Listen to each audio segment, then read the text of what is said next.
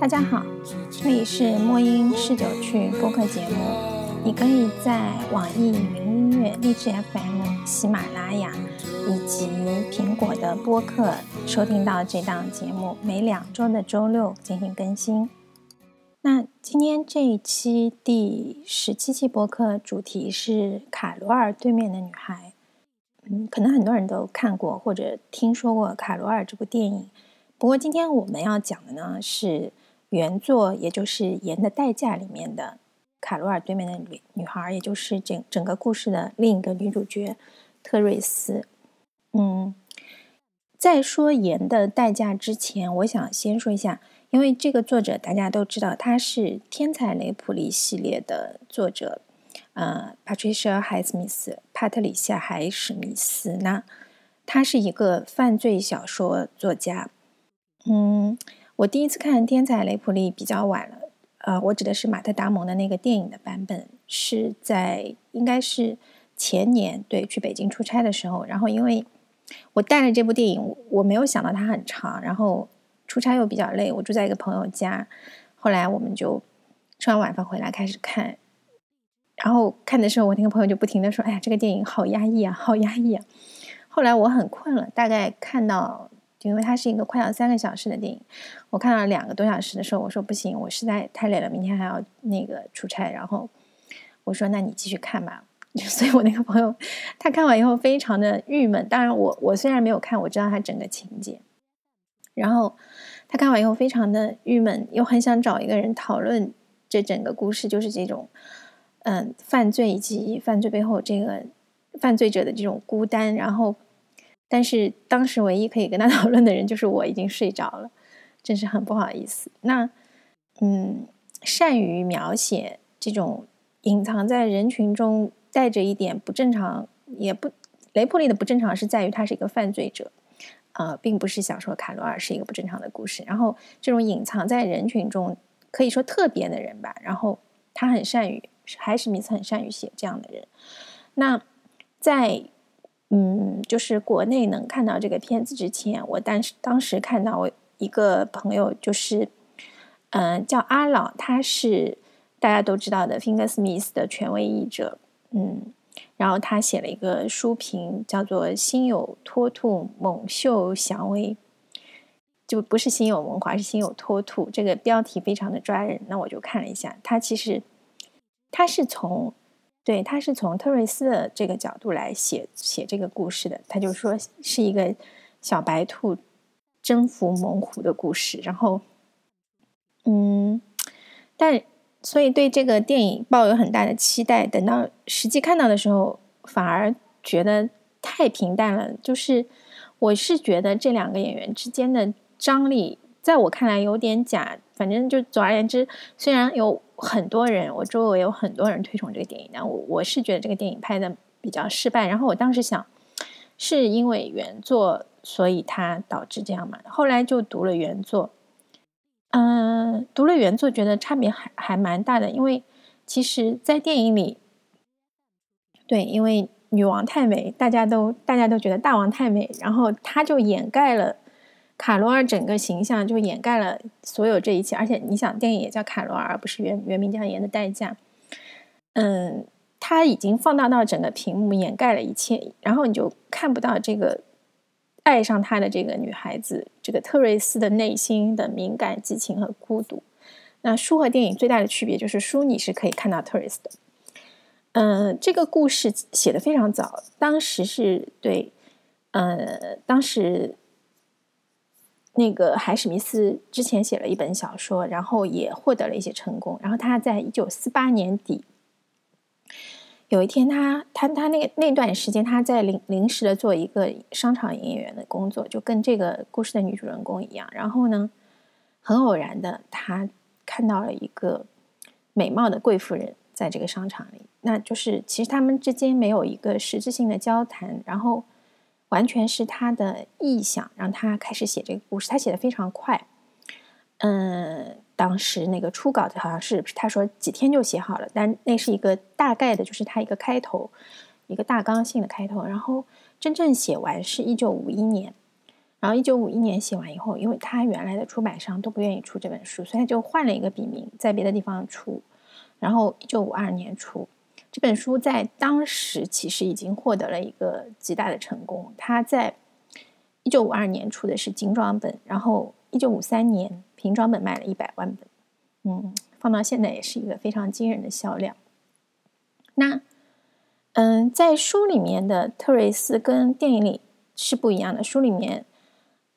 对他的贫穷有更多的琢磨，包括他是以他的孤儿的身份，他的不是严格意义上的孤儿，他母亲其实是母亲另外有家庭，然后把他抛弃了，放在儿童之家。然后，嗯，当时他在儿童之家就是对他特别好的一个老师修女，对他的影响也可以在这个书里看到。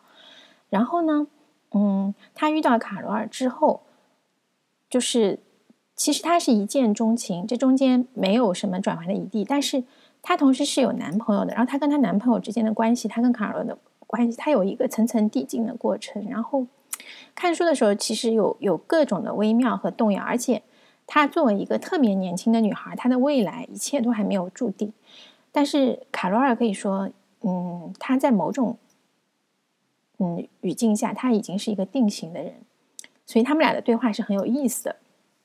看书的时候就有很多值得回味的微妙瞬间，嗯，然后为什么会想到在莫英吃酒去这样一个关于酒的节目讲到这个电影？嗯，对，重点来了，就是看电影的时候你会觉得，嗯，特瑞斯是一支佳美葡萄酒，嗯，我这里指的也不光是伯教莱新酒，就是用佳美酿的葡萄酒，可能喝过的人都知道，因为它是非常嗯轻盈甜美，然后。佳美的单宁没有那么重，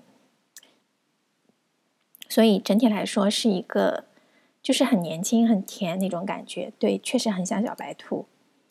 然后与它对应的卡罗尔，对我一直觉得卡罗尔毫无疑问是一只皮诺，非常的优雅和有力量，经过了陈年。然后，嗯，皮诺这样的酒呢，就是你在刚刚打开它的时候喝到的，嗯，即便是已经醒过以后喝到的第一口和。你继续喝这个酒，半个小时之后、一个小时之后，中间这千变万化的香气是完全不同的。卡罗尔就是这样一个像皮诺一样的女人，非常的优雅。那实际看书，我发现我错了，特瑞斯绝对不是一只佳美，它是一只教皇新堡。那教皇新堡的特征在于它是多种葡萄混酿，最多的时候可以达到十三种。正因为它是这么多葡萄的混酿，它是非常。我觉得它是非常男性化的，像岩石一样的酒，有的时候刚刚打开是非常粗粝的。对，书里面的特瑞斯有那种，因为她是一个来自嗯贫穷生活中的女孩，但是她又是一个，她是做舞台的舞美设计的。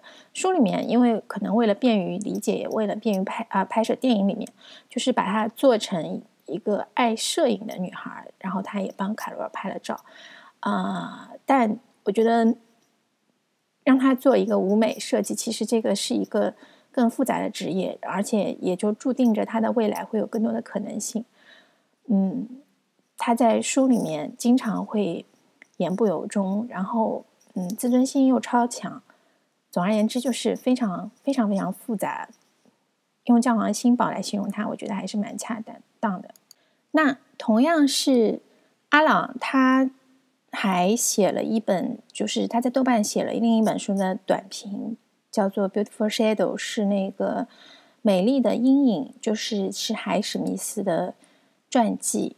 然后我觉得，其实他对海史密斯的这句判断，嗯，完全可以放在特瑞斯身上。他说：“海是极聪颖，此人敏感、偏执、软弱、自信和自卑混合于一体。”一生游离主流之外，矛盾又放纵，抓马到没朋友。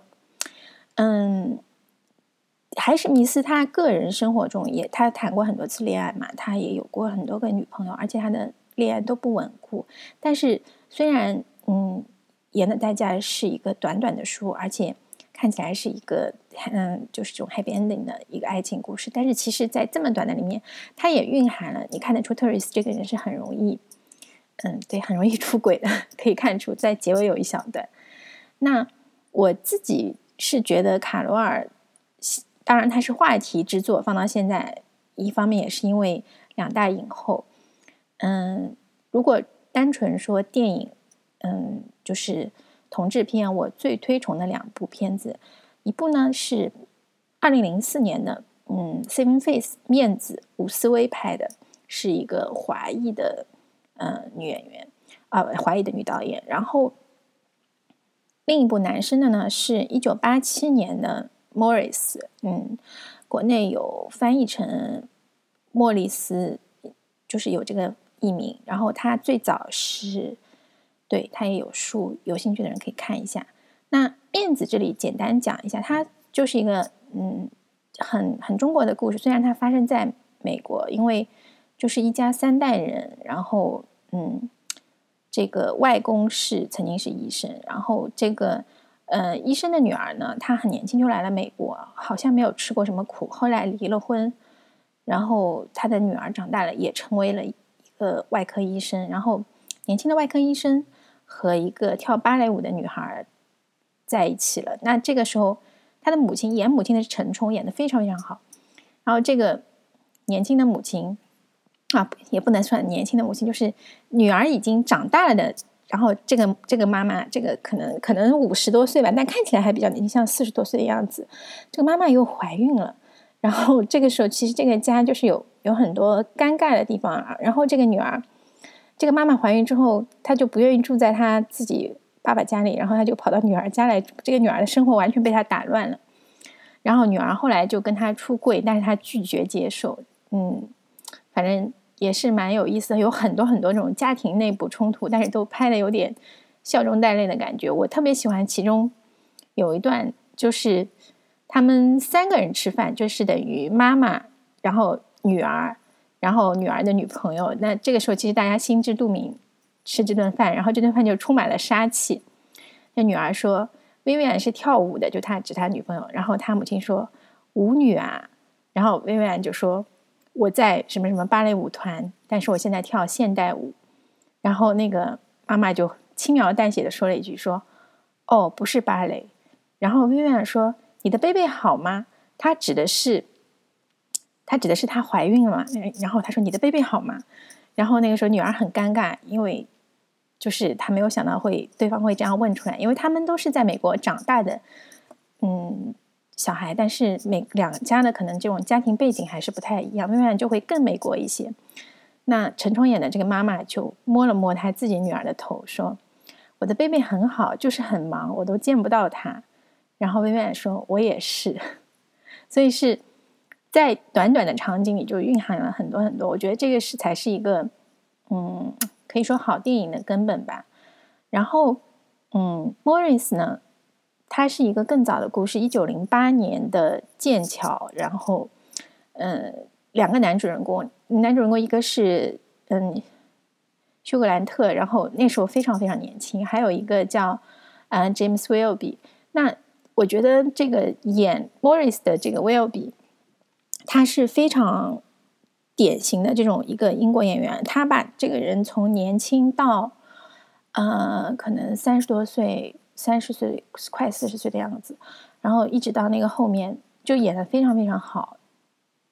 他里面最好的一个场景也是家庭戏，但和爱情没有关系，是因为其实等于是。